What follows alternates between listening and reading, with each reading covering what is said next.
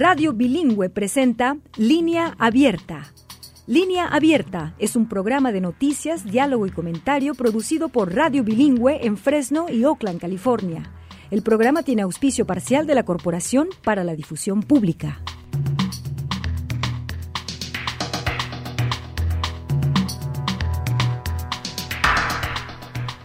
Hola, bienvenidas y bienvenidos a la edición de Inmigración de Línea Abierta en Radio Bilingüe. Soy Chelis López y como siempre les saludamos con muchísimo gusto y les invitamos a hacerse parte del programa llamándonos con comentarios, con preguntas, 1-800-345-4632. 1-800-34 línea es el número para que usted nos llame y se haga parte de, los, de este programa.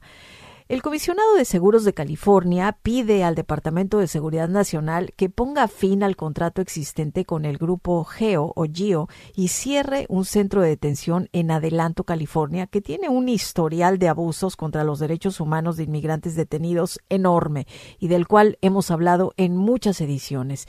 Más adelante tendremos la voz del mismísimo comisionado quien nos explica.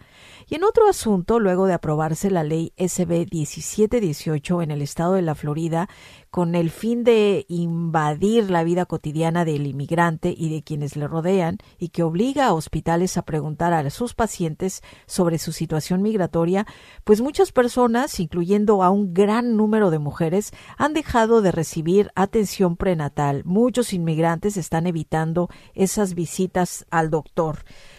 Em, y bueno, nuestra invitada que va a acompañarnos más adelante nos va a comentar y nos va a analizar o ayudar a analizar esta situación. Antes, y para comenzar, vamos con toda la mirada y toda la atención puesta al estado de Arizona, donde legisladores republicanos están proponiendo el Acta de Invasión de Arizona o SB 1231. Este es un proyecto de ley similar a la controversial ley de Texas que permite a la policía local, a la policía estatal, detener y expulsar a los presuntos indocumentados, depende cómo se vean, y que busca convertir en un delito estatal la inmigración indocumentada. El temor y la amenaza del 2010, recuerda, de la SB 1070, regresa al estado de Arizona. ¿Cómo afectaría este proyecto de ley la vida común, la vida diaria de las y los inmigrantes de Arizona? Sobre eso y más estaremos platicando enseguida. Si usted quiere comentar, llámenos al 1-800-345-4632. 1-834 línea. Quisiera que nos llame y que comente sobre esta acta. Imagínese el nombre nada más, acta de invasión de Arizona. Por eso la comparamos a lo que está sucediendo en Texas, en donde el gobernador republicano Greg Abbott se le ha pasado hable y hable de la, eh, de la invasión de los inmigrantes y del daño. En un momento vamos a platicar con nuestro invitado que se va a unir precisamente desde Arizona sobre esta propuesta, esta acta de invasión de Arizona, pero para ir entrando un poco en la conversación y entender lo, lo ridículas que muchas veces son este tipo de iniciativas de ley, pues mucha gente, les voy a contar, mucha gente que hablábamos y hemos estado comentando cómo la pandemia nos afectó la economía para todo mundo. Esta mañana en el Washington Post leía una publicación sobre el repunte de la economía en el país, en el cual usted, inmigrante que nos esté escuchando, su servidora, pues somos una razón clave, elemental para el repunte de la economía que estamos viviendo. La inmigración dice este, este, esta publicación del Washington Post, impulsa el mercado laboral de Estados Unidos, ayuda a consolidar la recuperación económica de este país luego de la pandemia como la más sólida del mundo. Y repito, en esto, usted, inmigrante que nos está escuchando, es una parte clave. Este impulso se aceleró, dice el artículo, agresivamente durante el año pasado, entre enero del 2023 y este enero pasado alrededor del 50% del extraordinario crecimiento, extraordinario crecimiento reciente del mercado laboral proviene de trabajadores que nacimos fuera de Estados Unidos, en Cuba, en Nicaragua, en El Salvador, en México, en donde usted quiera. Esto lo dice no el Washington Post, lo publica, pero esto son datos de un análisis de datos federales del Instituto de Política Económica. E incluso antes de esto, a mediados del 2022, la fuerza laboral nacida fuera de Estados Unidos había crecido tan rápido que cerró la brecha laboral creada repito, por la pandemia. Esto según otra investigación del Banco de la Reserva Federal de San Francisco. Así que para quienes se quejan de que los trabajadores inmigrantes vienen a robar trabajos, que no pagan impuestos, que son un dolor de cabeza para la economía, que porque utilizan los servicios médicos y que total, que somos un gasto, pues no, aquí estamos diciendo que los datos que nos dicen estos dos estudios, los datos del Banco de Reserva Federal de San Francisco y los datos del Instituto de Política Económica nos están diciendo que no, que las personas nacidas fuera de Estados Unidos son parte importantísima del repunte de la economía en, eh, eh, en, este después de la pandemia. Hemos ayudado y bien a la recuperación económica del país. Bueno, nos vamos a ir a hablar porque lo quise mencionar porque esto es parte importante de lo que vamos a hablar enseguida, que es el acta de invasión de Arizona. Para hablar de este tema de Arizona nos acompaña Salvador Reza, quien es organizador de los comités de defensa del barrio y miembro de la Red Nacional de Organización de Jornaleros en Phoenix, Arizona. Bienvenido al programa, Salvador. ¿Qué tal? Gracias por la invitación. Ah, estamos aquí bien, uh, luchando entre lo que se puede. Bien, pues ah, se tiene que poder mucho, Salvador, porque pues teniendo sobre la mesa esta acta de invasión de Arizona, hay mucho trabajo por hacer. Explíquenos para empezar en qué consiste, de qué se trata esta acta de invasión de Arizona.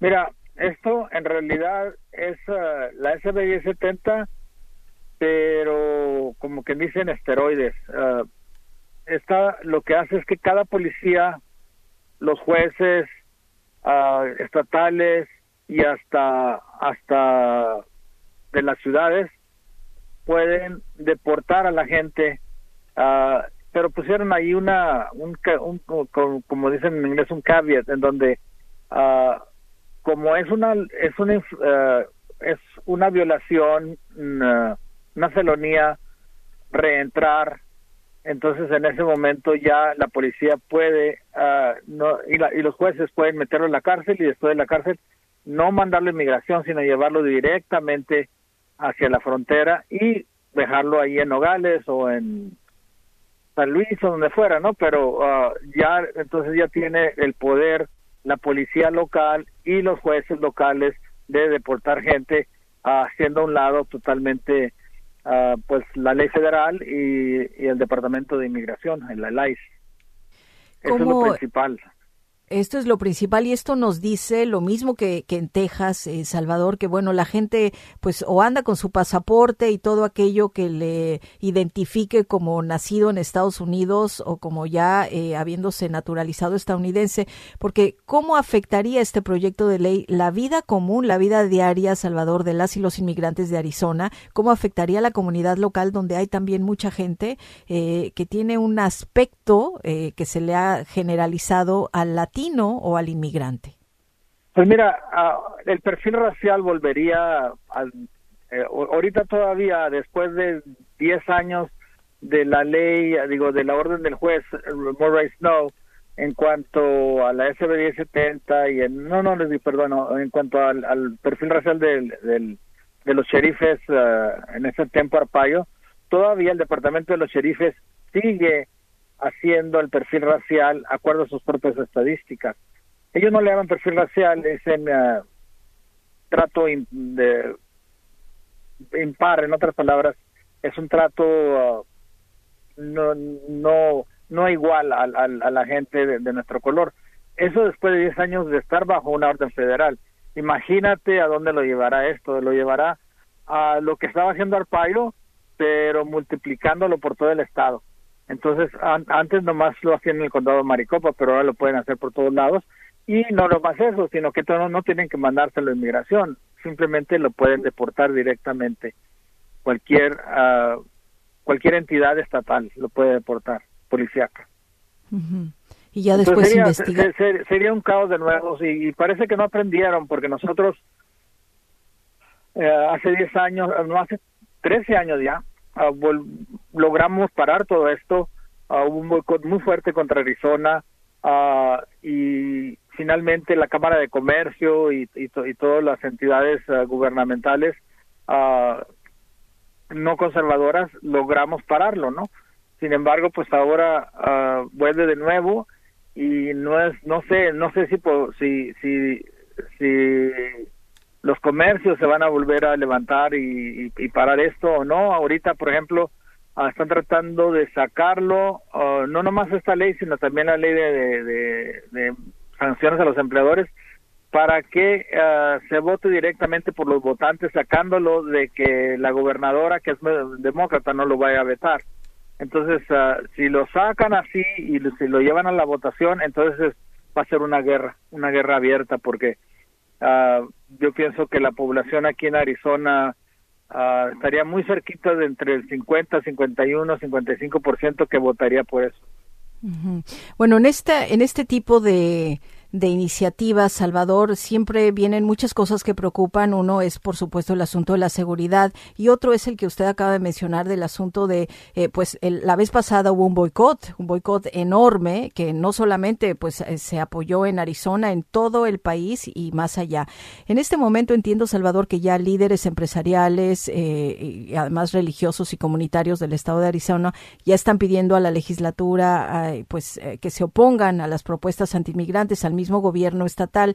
Y según la Cámara de Comercio que usted mencionaba, eh, de ya de Estados Unidos, nos está diciendo algo que tiene que caernos el 20, Salvador, que nueve millones y medio de puestos vacantes en el país hay y solamente hay seis millones y medio de trabajadores desempleados. Esto es decir, que si cada desempleado del país encuentra un trabajo, todavía quedarían tres millones de puestos vacantes o abiertos.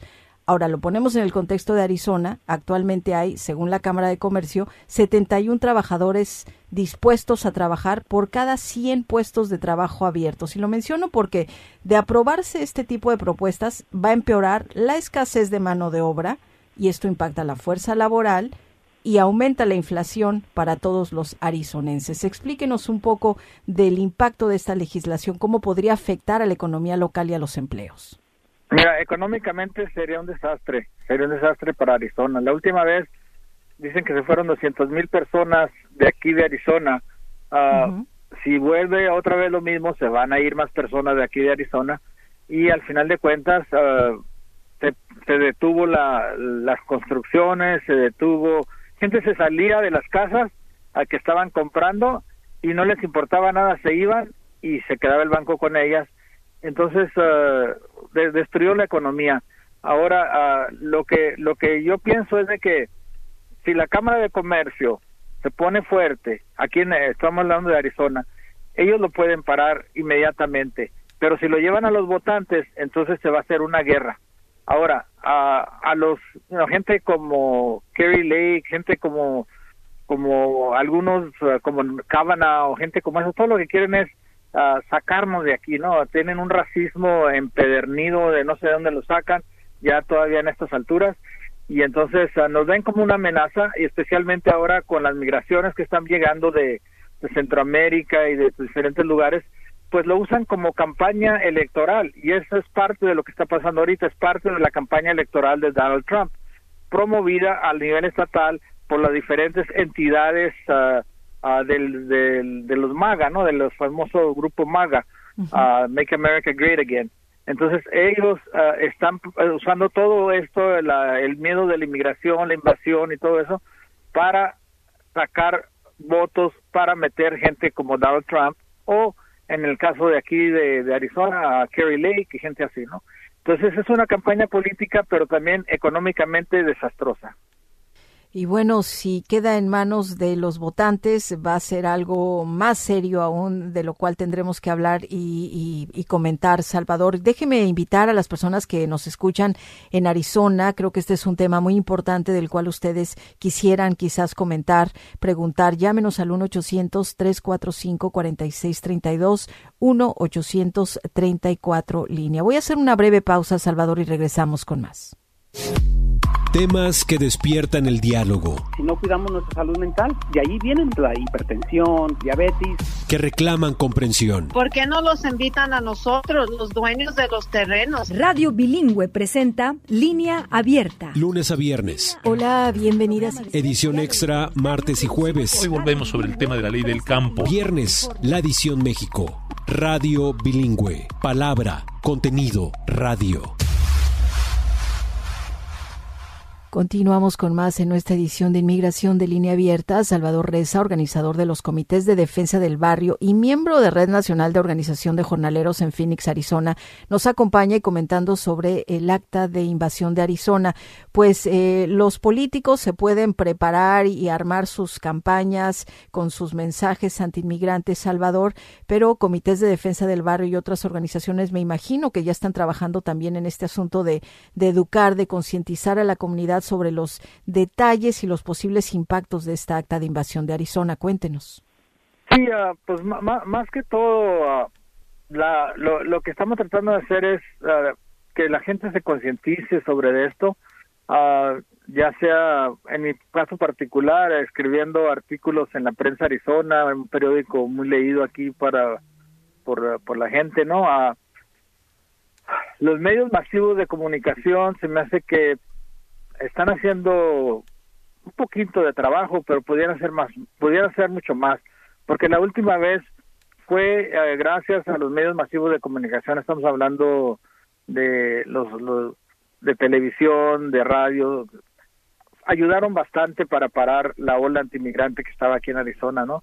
Uh, muchas veces ahora, desafortunadamente, eh, su afán de, de, de ser objetivos, pues le dan mucha voz a, a los republicanos latinos, entre comillas, y eso es peligroso también, ¿no?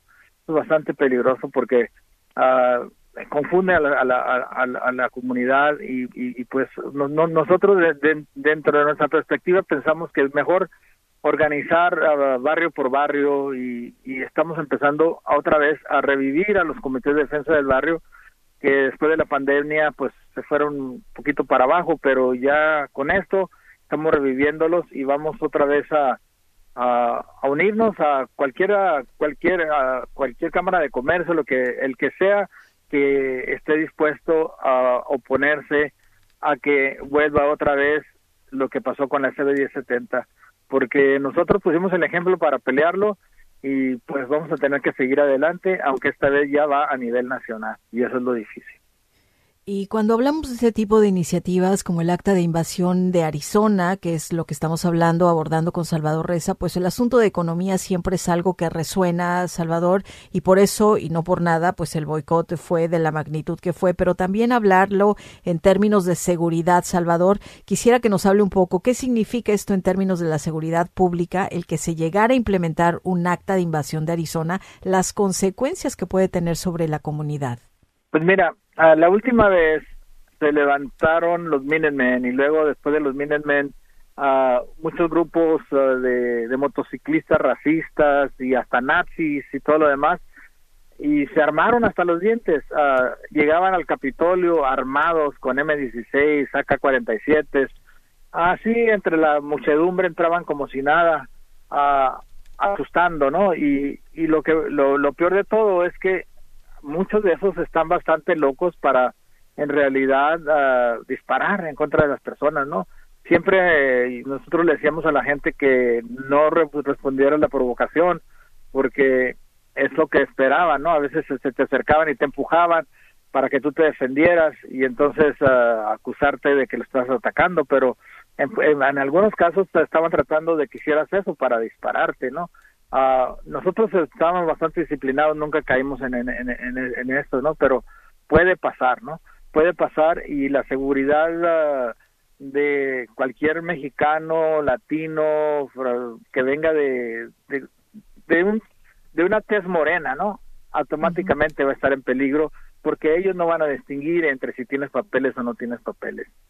Y eso es el peligro, ¿no? Pues que, que cuando esto pasa, uh, el policía uh, te para simplemente por el color de tu piel, no te, no te, inventan, es más, Arpaio se inventaba cosas de que de, de que tenías una un remolque que no, no alcanzaba a ver la placa, uh, que estaba quebrado tu vidrio, pero no podían ver el vidrio quebrado hasta que te paraban. Pero se, se inventaban cosas, metían las placas al, al a los datos y si salía que el dueño no tenía papeles porque no no tenía ciudadanía porque te, te, dan el derecho de comprar carros pero no te dan el derecho de manejarlos entonces automáticamente los paraban porque tenían un 50, 60% de probabilidad de que no, te, no tenía papeles. Entonces hizo una cacería de brujas y la cacería sería peor aún porque esto sería ya a nivel estatal. Tremendo, pues sí, la historia de Arizona y sus leyes antiinmigrantes nos pide no olvidar ese historial y las consecuencias que pudiera haber después de esta acta de invasión de Arizona. Eh, déjeme tomar la llamada de Ernesto, que nos está llamando de Bakersfield, aquí en California, seguramente con algún comentario. Gracias por llamar, Ernesto. Adelante. Sí, bueno, buenas tardes. Buenas tardes, Eh, Ernesto. ¿Qué tal? Bueno, mi comentario es este de que dice mi abuela y vuelve la burra al trigo y cuando íbamos al campo este íbamos en las burros y encontrábamos un hoyo y los burros no caían en el hoyo le daban la vuelta y cuando regresábamos del campo por ese mismo lugar ya no pasaban por el mismo hoyo ¿entiendes? o sea que agarraban los burros sí agarraban la onda Ajá. y nosotros y nosotros como pueblo nos hacen como nos hacen, no, nos tiran como nos tiran, que, que por favor ya quiten esa palabra, la gente no debe decir ilegales a las personas, porque he escuchado que ves dicen esas palabras, esa palabra mata y los hace a los a las personas en contra de uno, los hace más fuertes al escuchar esa palabra y piensan que tienen todo el derecho para para para este para para ningunearnos, ofendernos, humillarnos y hasta matarnos. Bueno, eso es otra. Y otra, y como le- como estaba diciendo el señor, viene lo de Arpaio, viene lo de, no me acuerdo, un congresista también de, de, ese de ese de ese tiempo, más atrás. Ya murió el señor, que les quería quitar la ciudadanía a los latinos. Y pues lo mismo, lo mismo, vienen las elecciones, viene viene lo mismo, viene lo mismo, que hacen y deshacen y la gente pues la gente la gente cree. Y la gente y la gente pues pues eh, no tiene otra cosa más que pues aguantarse. Pero en realidad los presidentes no pueden hacer nada sin el Congreso y sin todo porque legal legalmente las personas sin documentos tienen ya nos ya les dieron un, un número ITIN ese número es para hacer taxis para hacer todo. Ellos saben cuántos somos dónde estamos y no nomás es puro puro pura como dice pura algarabía. Sin, sin los latinos la verdad pues se cae el sistema todo completito gracias Bien. Gracias a usted, Ernesto, por llamarnos de Bakersfield y por su comentario. Salvador, ¿alguna reacción a lo que nos dice Ernesto? Y bueno, no nada más quiero decir que Que- nosotros que- nunca usamos mira- esto de ilegal para las personas, ¿no? Siempre decimos personas indocumentadas, jamás diríamos ilegales. Adelante, Salvador. Sí, mira, tiene toda la razón. Usar la palabra ilegal es una manera que ellos hacen, lo, lo usan para ningunearnos, para que ya como ilegal pueden, eh, es como decirnos criminales. A nosotros, eh, que somos también ah, bajo la organización Tonatierra, nosotros ah, le decimos a las gentes que nosotros no somos ilegales porque de aquí salieron las migraciones aztecas ah, de los Hopis y muchas de las tribus aquí hablan el luto azteca, que es una variación del, del, del náhuatl. Entonces, ah, nosotros siempre le decimos que nosotros somos pueblos originales de estas tierras y tenemos que pelear como pueblos originales de estas tierras. No podemos pelear como ilegales ni como que nos, que nos ayuden, sino tenemos que saber que somos los originales de estas tierras y no estamos invadiendo a nadie, nosotros somos de aquí. Entonces, ah, ya con eso, yo lo que he notado es que la gente lucha ya sin miedo, se le quita el miedo y empieza a luchar de una manera diferente. Y no y deja de pensar en esa palabra ilegal y se siente como como como original de, este- de, estas tierras, ¿no? Es algo que nosotros como Tonatierra que estamos recuperando los ah, nuestras raíces indígenas siempre siempre cuando luchamos lo hacemos de esa manera. Y, y pues mucha gente no le gusta eso pero es la verdad eh, es la verdad. Y si no agarramos la conciencia de que nosotros no- nosotros no somos ilegales en esto en, en estas tierras entonces vamos a seguir con la que tienen el derecho de deportarnos que tienen el derecho de llamarnos ilegales que tienen el derecho de de no de, de, no darnos papeles que ellos no tienen el derecho de nada ellos se lo adjudicaron. Nosotros somos pueblos originales y, y, y es y es lo que ten, y, y en realidad muchos de los que vienen aquí a trabajar ah, son gente que viene de pueblos ah, de, pueblos indígenas. Entonces con más ganas tienen ese derecho. Entonces, e- eso es lo que nosotros tratamos de, enseñarle a la gente. Y cuando la gente eh, tiene eso, no le tiene miedo ni a Arpaio, ni a Russell Pierce, ni a nadie, pero es algo que pues desafortunadamente no se promueve masivamente. Y bueno, nuestro amigo Ernesto se hac- hacía, empezaba su comentario, Salvador, con este dicho, ¿no? De y vuelve la burra, que en realidad creo que es vuelve la mula al trigo, ¿no? Para, pues, remarcar esa terquedad. Y aquí, si me permite, Salvador, quisiera pedirle su opinión sobre, sobre la visita que el presidente Biden y el expresidente Trump van a hacer próximamente a la frontera. Eh, pasado mañana, aquí eh, estarán en Brosville, Texas, el presidente Biden se va a reunir, nos ha, se ha informado con agentes de la patrulla fronteriza, agentes del orden, etcétera, mientras que Trump se va a ir a Eagle Pass, desde donde va a lanzar sus comentarios, seguramente podemos adivinar fácilmente antiinmigrantes. Pues esto también es volver a lo mismo, ¿no? ¿Qué le parece, Salvador? Estas son, pues estas posturas o estas visitas quieren subrayar esa importancia de la inmigración como un tema en la próxima campaña electoral. ¿Cómo la ve usted? Nosotros siempre hemos sido ah, la, la pelota de fútbol político para los dos partidos, para los republicanos y para los demócratas. Ahora, cuando escucho a Biden, cuando escucho hasta la Kristen Cinema, que en un tiempo anduvo marchando con nosotros, parecen, parece que estoy oyendo a Donald Trump.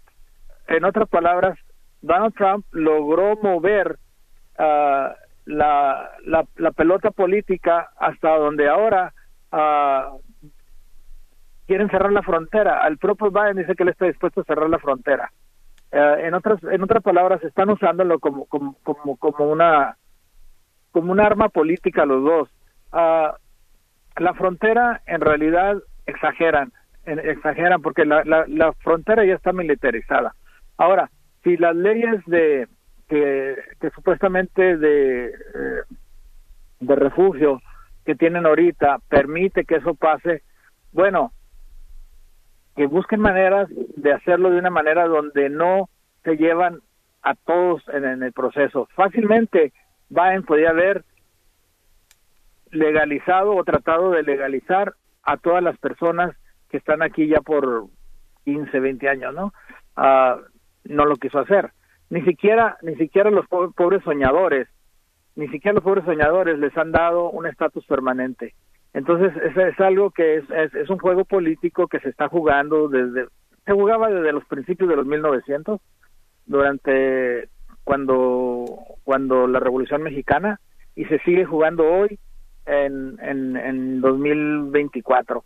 Eh, es un juego que utilizan del miedo al extranjero y desafortunadamente eh, los demócratas han deportado más gente que hasta los republicanos, como es el caso de, de, Obama. Obama deportó tres millones de personas, no, mucho más que que, que, que Donald Trump. Entonces, eh, desafortunadamente, mientras que no nos organicemos nosotros de una manera donde tenemos ah, fuerza fuerza suficiente para para contrarrestarlo, va a seguir lo mismo, ¿no? Entonces, ah, es algo, you es, es algo que, que los demócratas utilizan y desafortuna- desafortunadamente aún gente que viene de nuestro pueblo que fue promovido por nosotros como en el caso de California de Fabián Núñez que era mi amigo y es mi amigo todavía que manda las tropas a la, Guardia Nacional a la frontera en apoyar a, a, a esta en ese momento también una demócrata a Janet, Napolitano cuando querían ah, ganarle el juego a los republicanos y entonces mandaron las tropas a la frontera nomás como una movida política. Lo, lo malo es que cuando hacen una movida política así, también nos llevan por la, nos llevan entre las patas, ¿no? De las Pues mulas. sí, la- lamentablemente, ¿no? Sí, por eso, sin ofender a nadie, por eso retomaba el dicho de nuestro amigo Ernesto que llamó, ¿no? De, porque pues esto es volver al tema siempre, ¿no? Y en tiempos electorales siempre vemos como eh, la población, la comunidad inmigrante siempre es un tema importantísimo y, y pues no sé si para bien o para mal, pero pues ahí está la conversación, ahí está esto que está ocurriendo propiamente en Arizona, el acta de invasión de Arizona, del cual Salvador Reza nos ha estado hablando y de todas las consecuencias que puede tener a sabiendas del historial que ya tiene el estado de Arizona. Salvador, yo le agradezco muchísimo haber estado estos minutos. ¿Con qué comentario final nos quiere dejar, Salvador? El único comentario que yo que yo puedo decir es de que si no nos organizamos paralelamente, en otras palabras, en nuestros barrios, en nuestras organizaciones, en nuestras comunidades, si no nos organizamos para enfrentar lo que venga, entonces va a seguir pasando lo mismo, porque nos organizamos, por ejemplo, para destruir la SB1070 o cuando menos mitigarla, y luego ya se, toda la gente se fue a dormir, toda la gente se fue a su casa y claro, pues tienen trabajo, tienen todo lo demás, pero ya dejan de organizarse porque ya se pasó el peligro. Entonces viene otra vez el peligro y nos organizamos de nuevo, pero tenemos que tener una organización permanente, y no nomás para las luchas electorales, sino para las luchas que vienen a diario como consecuencia de las decisiones de, de, las legislaturas a nivel eh, estatal y también a nivel nacional. Y si no hacemos eso, vamos a seguir con lo mismo. Bien, pues sí, organizarse y una manera organizada de actuar es votar. Muchas gracias, Salvador. Que siga usted teniendo buen día.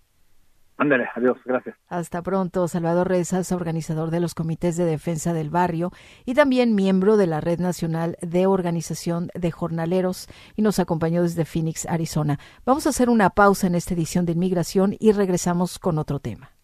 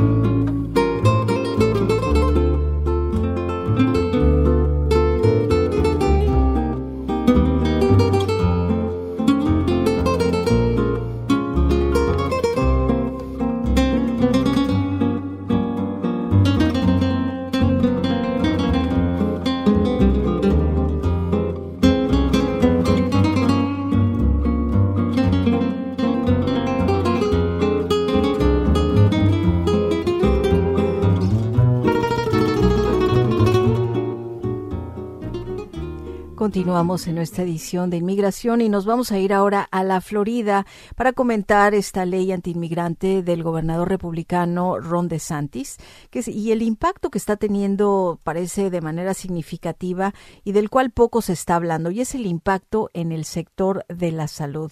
Además de imponer sanciones a las empresas, esta ley que contratan inmigrantes indocumentados, esta ley también está generando un miedo entre trabajadores de la salud y los inmigrantes que no están buscando atención médica porque no quieren que les pregunten su estatus migratorio. Algunos datos nos muestran que inmigrantes indocumentados están dejando de ir a los hospitales, a las clínicas y muchas de las personas que están haciendo esto son mujeres, son mujeres embarazadas que no están yendo a hacerse pues eh, sus estudios prenatales, tampoco van a hacerse mamografías, repito, por el temor a que se les pregunte por su estatus migratorio. Y esto lo están viendo también las clínicas que no reciben fondos federales. Por ejemplo, hay el caso del Consulado de México en Orlando que brinda atención médica gratuita a los inmigrantes, que también nota una disminución en la participación de las mujeres inmigrantes en sus chequeos o revisiones médicas regulares. Ante esta situación, muchos grupos defensores de derechos de inmigrantes pues quieren informarle a usted que nos escucha en la Florida y decirles, como paciente, que no están obligados a responder preguntas sobre su estatus migratorio. Rosa Helera es estratega digital en la coalición de inmigrantes de Florida, FLIC por su Bienvenida al programa. ¿Qué tal, Rosa? Hola, muchas gracias por tenernos. A usted, Roselera, eh, pues cuéntenos cómo está afectando esta legislación a nuestra comunidad inmigrante en términos de acceso a los servicios de salud y otros aspectos de la vida cotidiana. Eh, ¿Qué es lo que ha escuchado o a lo mejor tiene historias, evidencias eh, que quiera compartir, Rosa? Sí, nosotros hemos visto desde la legislación, disculpe, la sesión legislativa pasada de la Florida eh, que pasó la ley SB, eh, SB 1718 y causó mucho impacto en la comunidad de la Florida, en particular la comunidad inmigrante, porque como usted mencionó, en parte de eso era eh, poner restricciones a las personas que, quisieran hacerse ver en una clínica o ir a un hospital. Empezó a causar mucho miedo. El propósito de esta ley, como ellos lo, lo pasaron, es este como poner limitaciones a los eh, hospitales o clínicas que reciben eh, fondos de Medicaid tienen que hacer preguntas de estatus migratorio y eso causó mucho temor en las personas y hacerse ver. Eh, escuchamos casos de personas como mujeres que estaban en, en, embarazo y tenían miedo de ir al, médico por temor de que las vayan a deportar. Hemos también escuchado historias de, de personas que han intentado ir a hacerse ver en, en clínicas y les han negado el, el trato o el cuidado o de atenderlos eh, porque no tenían eh, los documentos para presentar, cosa que nosotros también creamos un hotline donde la comunidad puede llamar y reportar estos casos, porque si la clínica o el hospital o el centro médico o la oficina de doctor primario o pediatra o quien sea eh, no tiene por qué estar pidiendo un estatus migratorio si es que no reciben fondos de Medicaid, que es lo que especifica la ley. Eh, y eso son cosas que hubo mucha eh, mala información que se estaba rondando por las redes, eh, por los medios, y nosotros hemos hecho un trabajo para traer la información correcta, dar recursos a la comunidad. Y vimos muchos impactos en este último año desde que pasó la ley en la SB 718. nosotros en esta legislación, disculpe, en esta sesión legislativa, eh, apoyamos una nueva ley que se presentó que es llamada el Florida eh, Welcoming Florida Act, que sería eh, la legislación Bienvenido a la Florida. y era una legislación con el propósito de corregir los errores que pasaron con el, la ley anterior, la SB 18, dar más inclusividad, más respeto y dignidad a la, a la comunidad inmigrante que tienen el derecho a hacerse ver y tienen el derecho de tener acceso a una eh, recurso médico. Y entonces esta es una ley que nosotros hemos apoyado. Eh, lamentablemente en el estado de la Florida hemos visto que los legisladores han priorizado sus guerras culturales eh, y esta ley, al menos en esta sesión legislativa, no pudo avanzar como lo, teníamos proyectado, como queríamos, eh, pero seguimos luchando para que esta ley se siga presentando en las siguientes sesiones legislativas como para revertir, digamos, lo que esta actual ley está haciendo, esta ley que usted nos menciona, en donde todas y todos se sientan bienvenidos al estado de la Florida. Eh, volviendo un poco al asunto de, los impactos médicos en la salud que está teniendo esta ley eh, de Ron DeSantis, eh, Roselera, me gustaría que nos aclare o que aclare aquí para, para beneficio de pacientes. Y yo repito que entiendo que quienes están siendo más impactadas son las mujeres, mujeres embarazadas que están evitando ir a las clínicas. Es importante importante destacar, y usted me dice si estoy bien, que efectivamente los hospitales que reciben eh, dinero eh, o que son parte del Medicaid sí tienen esa obligación de hacer estas preguntas sobre el estatus legal, pero la paciente o el paciente no tiene la obligación de responder. Es así, ¿no?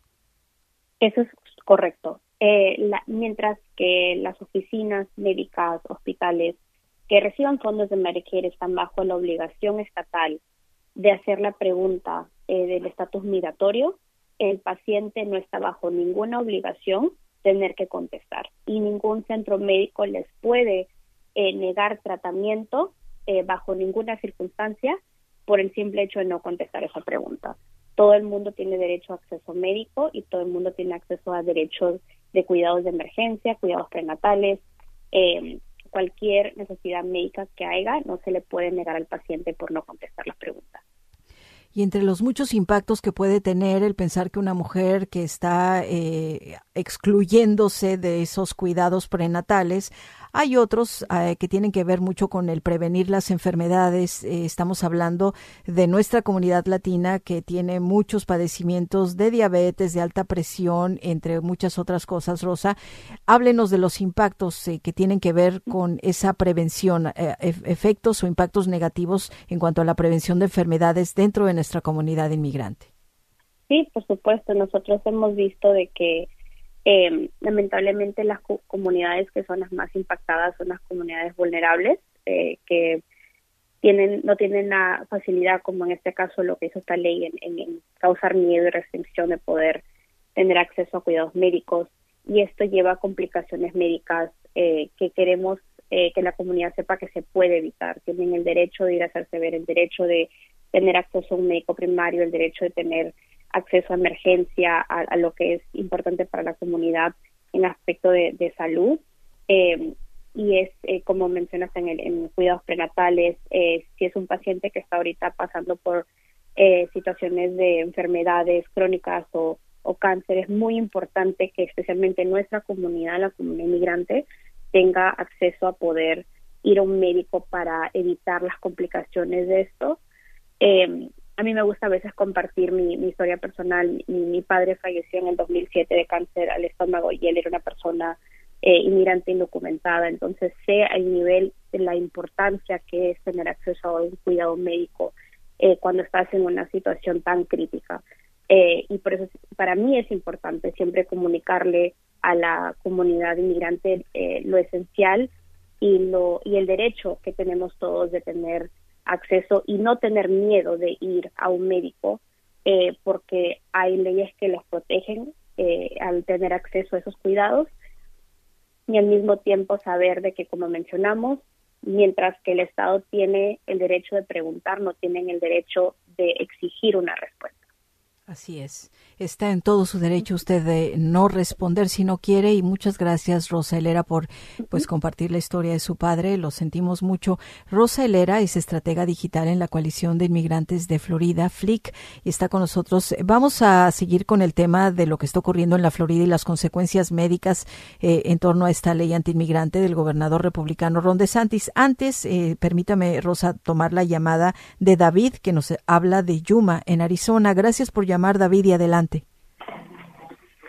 Buenas tardes, ¿cómo están ustedes? Buenas tardes, David, muy bien, y gracias por llamarnos. ¿Qué tal?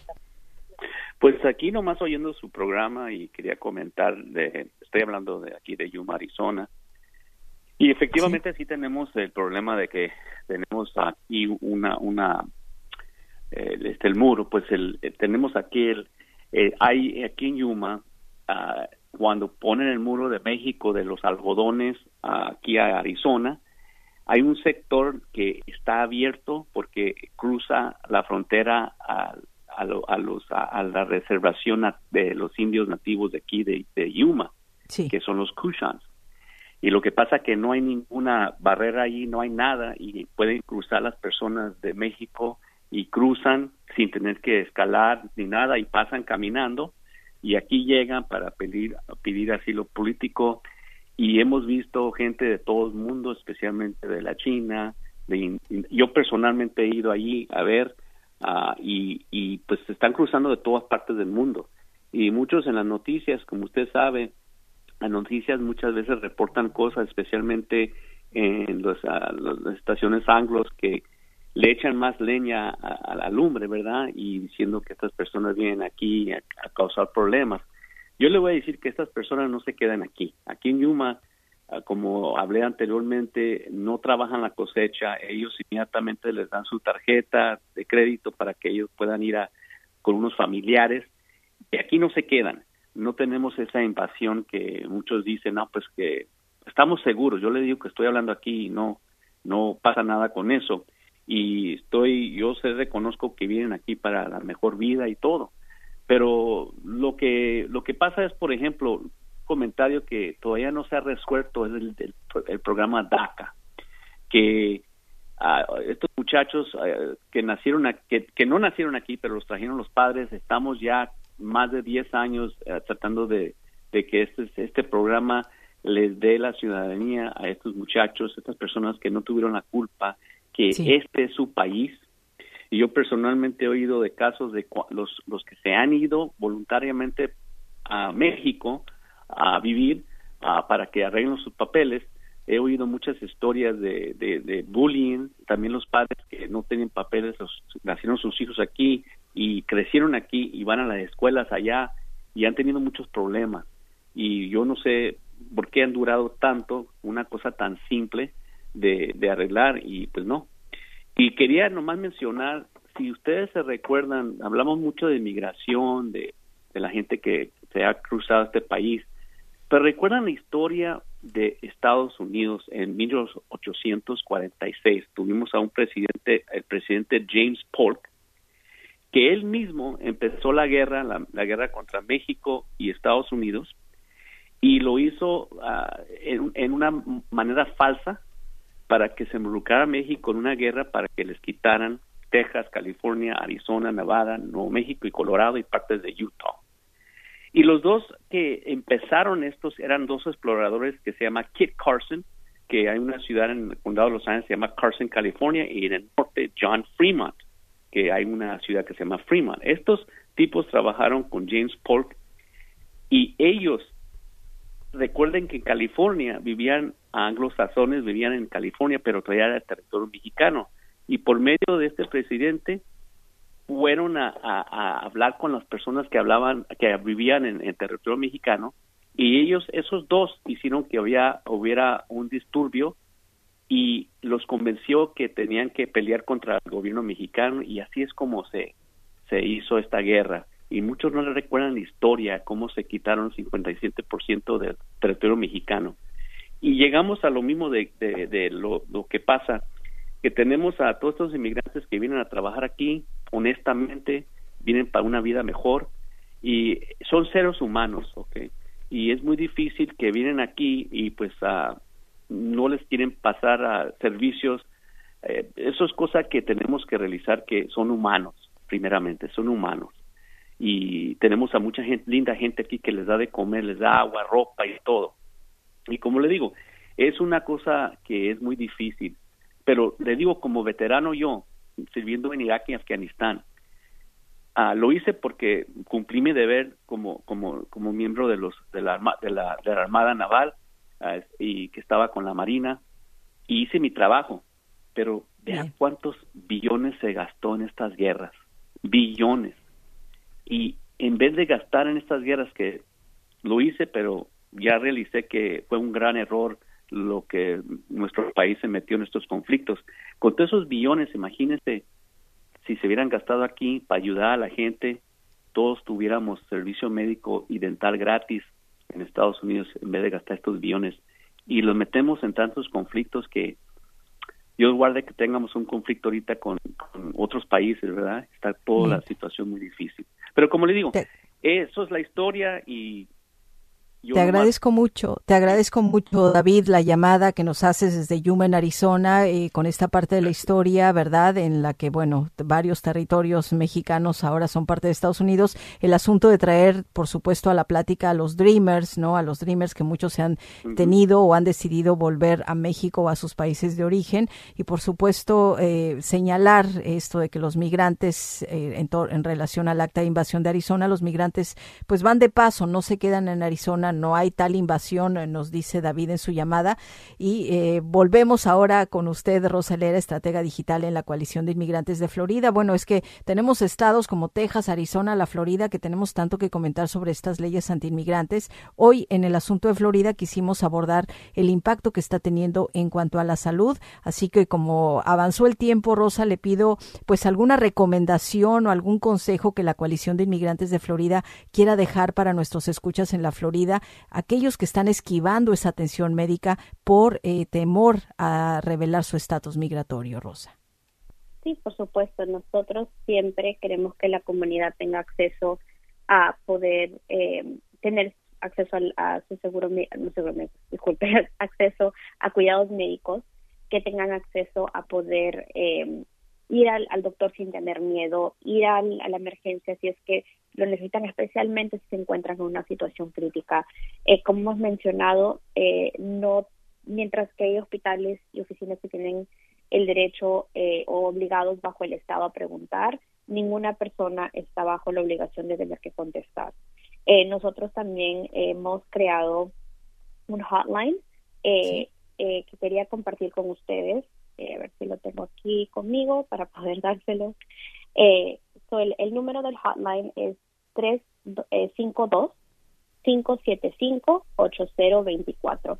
Y este número pueden llamar a reportar si están en el estado de la Florida y tienen que hacerse ver en algún centro médico y no les quieren eh, dar acceso o les, les hacen complicaciones porque no contestaron a la pregunta, tienen todo el derecho a llamar ese número y reportarlo y va a haber alguien en la línea que los va a poder asistir y ayudar eh, para que tengan acceso al cuidado médico que todo el mundo tiene derecho a, hacerse ver eh, y todo, todo el mundo tiene derecho a tener eh, acceso a un cuidado médico, especialmente si se encuentra en una situación urgente o crítica. Muy bien, pues ahí está el número que nos deja Rosa Helera, estratega digital en la coalición de inmigrantes de Florida, para quienes nos escuchan allá en el estado de la Florida. Muchas gracias, Rosa, que siga pasando buen día. Gracias, igualmente a ustedes. Hasta pronto. Nosotros hacemos una brevísima pausa y regresamos con el tema final de esta edición. ¿Tiene comentarios o sugerencias para línea abierta? Déjenos un mensaje en nuestra línea de WhatsApp 559-835-9235. Por favor, no lo aprueben. Dicha aplicación por violencia doméstica. Sus opiniones son muy importantes. 559-835-9235. Línea abierta. Foro Nacional de Radio Bilingüe donde su voz es la que cuenta. Continuamos y bueno, en nuestra parte final eh, vamos a escuchar al comisionado de seguros de California, Ricardo Lara, quien a través de una carta le pide al secretario del Departamento de Seguridad Nacional del país, Alejandro Mayorkas, que ponga fin al contrato existente con el Grupo Geo y el cierre inmediato al centro de detención en Adelanto, California. Hace unos minutos conversamos con él. Vamos a escuchar. Bienvenido al programa, comisionado. ¿Cómo está? Hola, ¿qué tal? Muy bien aquí. Comisionado Lara, eh, pues, ¿qué lo llevó a enviar una carta al secretario de Seguridad Nacional, Alejandro Mayorkas, pidiendo el cierre del centro de detención en Adelanto, California? Le pide usted que tome medidas inmediatas para cerrarlo. Explíquenos. Inmediatamente se tiene que cerrar este centro de detención, las violaciones de derechos humanos contra inmigrantes cometidas en este centro de detención están bien documentadas ya, incluso en reportes de radio bilingüe estas investigaciones independientes han detallado el trato horrible y los abusos contra los migrantes detenidos en prisiones y centros de detención privados con fines de lucro, incluyendo el centro de ICE en adelanto. Entonces, esta instalación en particular en adelanto tiene una larga historia de violaciones de derechos humanos de los inmigrantes detenidos y de ignorar la, su seguridad física y bienestar mental de acuerdo con reportes en los medios, por los menos de ocho personas han muerto como resultado de las condiciones deplorables en este centro. Entonces, este es lo que me urgió y me insta en, que, que es tiempo de cerrar este centro de detención que continúa violando los derechos humanos de, de una gente muy vulnerable. Y una comunidad vulnerable es precisamente, comisionado Laro, también la comunidad LGBTQ que entiendo en estos informes que son infinitos sobre los abusos y las malas condiciones en el centro de detención, también las personas de esta comunidad han informado que enfrentan discriminación, abuso, acoso debido a su orientación sexual. ¿Puede comentar un poco más sobre este grupo del que poco se habla? Claro, así es. Este, este uh nuestra mi comunidad LGBT, como hemos visto, eh, inmigrantes, eh, igual no solo es doble lo que se tienen que, que enfrentar, no solo estar en estos centros de detención, pero al igual sufrir doble discriminación, ya sea de parte de, de los guardias o, o, no a poder adquirir los medicamentos que, que son adecuados para la gente que tenga VIH o ocupen a las hormonas con nuestra comunidad transgénero uh, y que finalmente les perjudica no solo físicamente, pero hemos visto también que eh, realmente el no tener acceso a los medicamentos que, que, ocupan, al igual, eso no está, es una condición deplorable para nuestra comunidad LGBT que al, al igual son migrantes indocumentados que sufren una doble discriminación, ya, ya están en esos centros de detención, uh, sin poder tener algún tipo de derechos humanos, al igual como los, los otros detenidos en esos centros. Ahora, comisionado, efectivamente este centro de detención ha sido pues objeto de múltiples informes de abusos eh, e inspiró una ley estatal patrocinada por usted mismo, eh, comisionado Lara, la ley de responsabilidad de los centros de detención. ¿Por qué no nos explica lo que contiene esta ley, los estándares que se establecen y qué es lo que ha pasado? ¿Cómo es que a pesar de la ley las condiciones siguen siendo tan malas? Bueno, esta ley SB 3 334 requiere que estas prisiones y centros de detención con fines de lucro que operan en California cumplan con todas las normas estatales y locales de salud, seguridad, incendios y trabajo, este, al igual que nuestras instalaciones públicas. Ah, de no cumplir con estas normas locales y estatales, podrían cerrar sus puertas. Ah, por eso patrociné esta ley, porque siempre hemos he luchado por los derechos y la dignidad de los migrantes como comisionado de seguros busco usar esas herramientas legales con las que cuento para proteger las comunidades vulnerables y a pesar, como bien lo dices, de esta ley, las condiciones en las instalaciones de adelanto siguen siendo deplorables y dañinas. Y mis preocupaciones sobre los riesgos en estas instalaciones solo han aumentado. El proceso de exigir que la compañía de seguros haga cumplir la ley es, es más prolongado que dar por término el contrato de ah, GEO Group de inmediato y permanente. Así que sabemos que este contrato se va a vencer al fin del mes y por eso le estamos pidiendo al secretario Mallorca que no renove, que no renueve este contrato y eh, la carta específicamente le dice por qué estamos pidiendo de que cierren y que no se les pueda garantizar el seguro porque eh, el maltrato que está sufriendo la gente y los abusos a, los, sus derechos humanos. Así que es, es eh, por eso estamos pidiéndolo ahorita, ahora, hoy, porque sabemos que ese contrato se vence al fin del mes. Pero ¿qué pasa, eh, comisionado? ¿Por qué es que no ha habido esa implementación efectiva de verdad de los estándares de seguridad según lo establecido por esta ley que usted nos acaba de mencionar?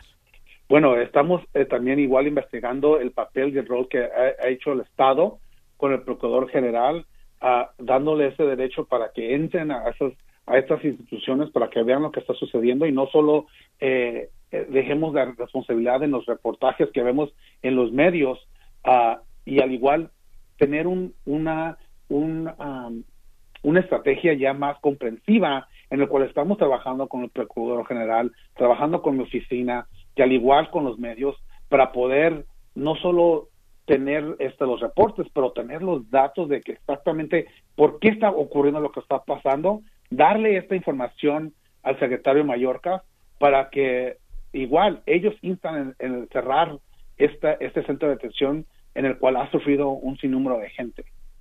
Fue el comisionado de seguros de California, Ricardo Lara, sobre su petición al secretario de Seguridad Nacional, Alejandro Mayorkas, de cerrar este centro de detención ubicado en Adelanto, California. No ha recibido respuesta aún, nos decía también en esta breve plática. Así concluimos esta edición de Inmigración. Soy Chelis López. Gracias. Hasta la próxima.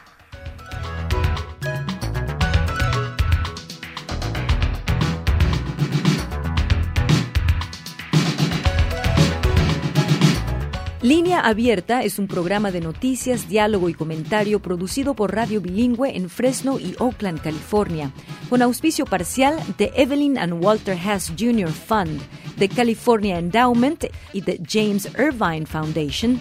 Este programa se distribuye a través del servicio de satélite de la Radio Pública Nacional de los Estados Unidos. El conductor técnico es Jorge Ramírez, asistente de producción María de Jesús Gómez. Samuel Orozco es el productor las opiniones que escuchó son exclusivas de sus autores. Escucha usted Satélite Radio Bilingüe.